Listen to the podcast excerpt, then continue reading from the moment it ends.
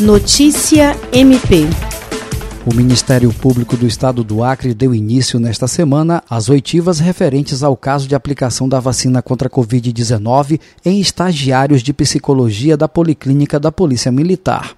As oitivas serão conduzidas pela primeira Promotoria de Justiça Especializada de Defesa do Patrimônio Público, Fiscalização das Fundações e Entidades de Interesse Social, que convocou os gestores da saúde e demais envolvidos no caso. Depois de receber reclamações de que pessoas não pertencentes ao público prioritário teriam se vacinado, a promotora de justiça Mirna Mendoza abriu procedimento com a finalidade de averiguar em que circunstâncias se deu a aplicação das doses. Segundo ela, o objetivo das oitivas é apurar os fatos para responsabilizar os autorizadores da administração da vacina nos estagiários da unidade de saúde. A promotora também emitiu recomendação às autoridades de saúde para que eles não recebam a segunda dose do imunizante. Jean Oliveira, para a Agência de Notícias do Ministério Público do Estado do Acre.